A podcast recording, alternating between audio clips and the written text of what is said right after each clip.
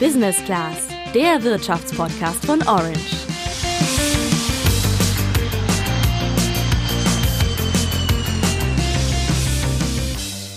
Zwei Euro für ein halbes Kilo Hackfleisch, das klingt günstig, Vielleicht könnte man aber auch sagen, zu günstig.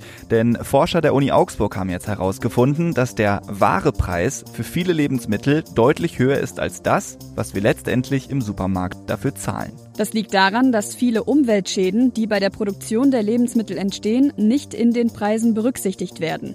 Ansonsten müssten viele Produkte deutlich mehr kosten, sagt Forscherin Amelie Michalke, die an der Studie mitgearbeitet hat. Angemessen ist unser Marktverhältnis derzeit überhaupt nicht. Wir, wir schieben unsere Kosten weg. Und im Lebensmittelsektor ist es halt so, dass vor allem ähm, ökologische Faktoren ja exportiert oder weggeschoben werden. Aber was wäre denn dann ein angemessener Preis für das halbe Kilo Hackfleisch? Und muss ich mich jetzt schlecht fühlen, wenn ich im Supermarkt ein Schnäppchen mache?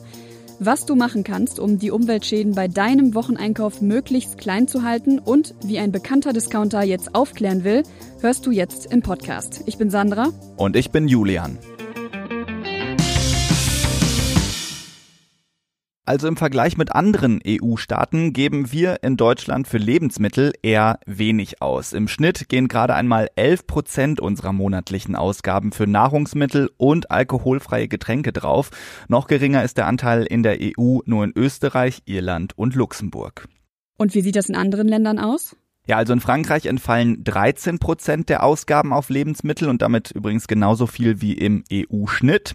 In Italien sogar 14 Prozent, in Portugal 16 und in Rumänien sogar mehr als ein Viertel. Und damit sind die Rumänen auch Spitzenreiter. Also man sieht schon mal, in Deutschland sind Lebensmittel vergleichsweise billig und man kann ja schon die Frage aufwerfen, ist das angemessen? Denn schließlich hat alles seinen Preis. Die Frage ist in diesem Fall eben nur, ob der auch gezahlt wird. Schauen wir zum Beispiel mal auf die Landwirte. Die kämpfen immer wieder für höhere Lebensmittelpreise, wie zum Beispiel Schweinezüchter kalkulieren. Das haben wir in Folge 107 einfach erklärt.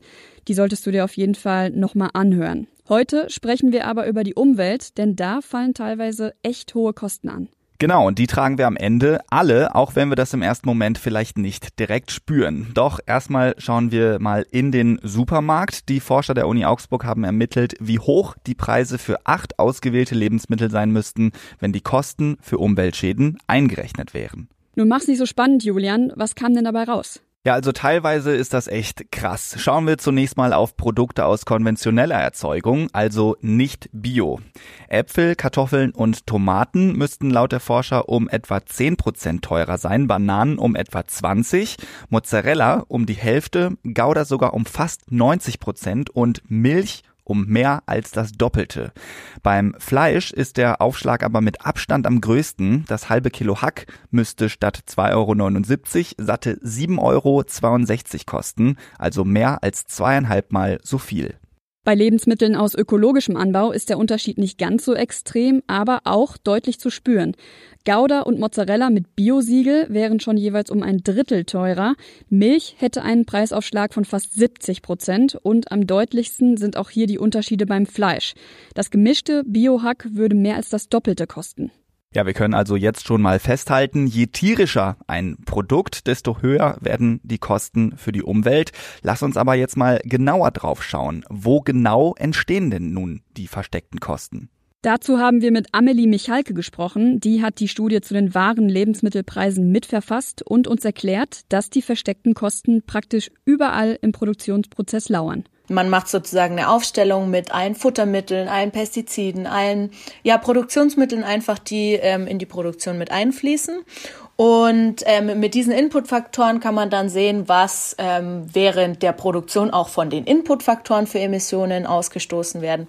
Und all das wird dann eben kumuliert aufgerechnet und dann kann ich am Ende des Lebenszyklus eben feststellen, wie viel Emissionen entlang dieses ganzen Zyklus anfallen. Also vereinfacht ausgedrückt, die Forscher haben sich angeschaut, was die Hersteller alles in die Produktion eines Lebensmittels reinstecken und wie das der Umwelt und dem Klima schadet.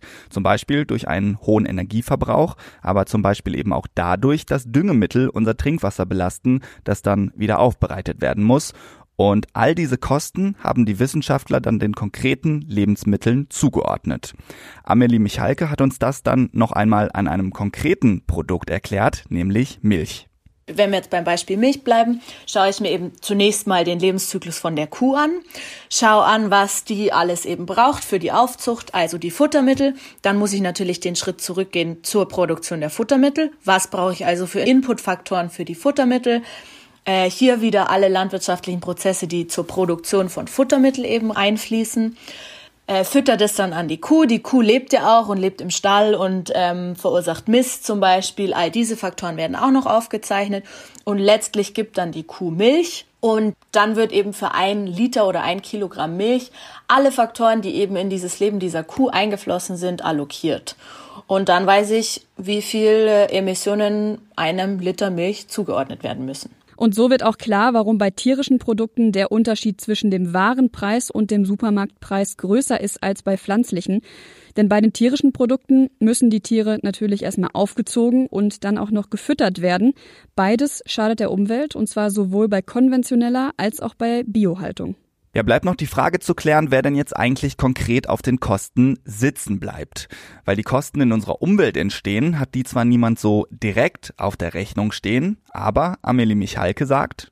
Also derzeit ist es halt so, dass wir alle für diese Kosten aufkommen. Die Kosten sind ja nicht am Preis inbegriffen, sondern sie fallen uns halt an durch äh, die Klimaerwärmung und durch bestimmte ökologische Prozesse, die, mit denen wir einfach bezahlen. Also mit denen wir bezahlen mit, ähm, keine Ahnung, Großwetterereignissen oder Biodiversitätsverluste oder solche Dinge. Also wir, wir zahlen gerade als Gesellschaft für diese Kosten. Ja, und nicht nur wir, sondern eben auch zukünftige Generationen, die dann noch mehr unter den Folgen des Klimawandels leiden werden. Wir schieben die Kosten, die durch die Lebensmittelproduktion entstehen, also einfach von uns weg. Und dazu kommt noch Aspekte wie das Tierwohl oder die Folgen multiresistenter Keime durch Antibiotika sind mangels Datengrundlage in die Berechnungen noch gar nicht mit einbezogen worden. Hier würde also mit großer Wahrscheinlichkeit sogar noch mehr anfallen. Das Problem ist also klar. Die Preise, die wir im Supermarkt bezahlen, bilden die tatsächlichen Kosten nicht ab. Die Frage, wer daran jetzt die Schuld trägt, ist aber gar nicht so leicht zu beantworten. Die einen sagen, die Politik müsste die Regeln ändern und die Hersteller quasi dazu zwingen, die Lebensmittel umweltverträglicher zu produzieren. Die anderen sagen, naja, wir als Kunden sind ja auch nicht ganz schuldlos, weil wir immer auf der Suche nach Schnäppchen nicht bereit sind, mehr Geld für Lebensmittel auszugeben. Ein weiterer Akteur sind natürlich die Lebensmittelhändler selber, die sich immer wieder Preiskämpfe liefern und so das Preisniveau drücken. Ein Discounter hat sich dem Thema jetzt angenommen und gestern einen sogenannten Nachhaltigkeitsmarkt in Berlin eröffnet, in dem er die wahren Preise teilweise mit ausweist, auch wenn die an der Kasse dann natürlich nicht bezahlt werden müssen. Das ist Penny und die hatten auch die Studie der Uni Augsburg in Auftrag gegeben. Was jetzt die Idee hinter dieser doppelten Preisauszeichnung ist, das hat uns Pennys Pressesprecher Andreas Kremer erzählt. Also wir erhoffen uns im Idealfall, dass der Kunde nachdenklich wird. Uns geht es dabei gar nicht jetzt in dem Sinne um einen erhobenen Zeigefinger. Also das würde uns gar nicht zustehen. Aber wir hoffen, dass der Kunde es sieht und sich vielleicht auch mit dem Thema beschäftigt, einfach mal einsteigt zu sagen, mein Gott, was passiert denn da eigentlich an Umweltfolgekosten? Wo fallen die denn an? Wer muss die denn irgendwann bezahlen? Allerdings ist der Umfang der Aktion noch überschaubar. Doppelt ausgewiesen werden erstmal nur acht konventionell und acht ökologisch erzeugte Produkte. Und das Ganze läuft auch nur in dem einen Markt in Berlin. Aber laut Andreas Kremer könnte es sein, dass Penny die Aktion ausweitet, wenn sie den Kunden gefällt. Wie steht denn Penny eigentlich zu der Frage, wer jetzt für die Schere zwischen dem Warenpreis und dem Ladenpreis verantwortlich ist? Naja, Andreas Kremer sieht das schon als gesamtgesellschaftliches Problem, aber räumt auch ein, dass Penny als Discounter ein Teil davon ist. Ja, natürlich sind wir Teil des Problems. Wir stehen im Wettbewerb äh, mit anderen Unternehmen. Das heißt, wir sind ge ge gezwungen und es, der Kunde erwartet es, zumindest die Mehrheit der Kunden, dass wir wettbewerbsfähige Preise bieten. Insofern sind wir Teil des Problems. Dadurch, dass wir bei einigen Produkten die Kosten sichtbar machen, glauben wir aber im Umkehrschluss auch, dass wir ein Teil der Lösung werden können, weil wir dem Kunden eben einen Hinweis darauf geben, zu sagen, welche Folgekosten entstehen. Hm, okay, allerdings könnte es doch vielleicht auch passieren, dass Kunden sagen, ey, Penny, warum verkauft ihr die Lebensmittel zu viel, zu niedrigen Preisen und tragt eben so dazu bei, dass die Umwelt kaputt geht. Also könnte die Aktion vielleicht auch nach hinten losgehen? Dazu sagt der Unternehmenssprecher Folgendes. dass man da auch Kritik an uns üben kann und wird. Das ist völlig okay und das werden wir auch aushalten und erstellen wir uns auch.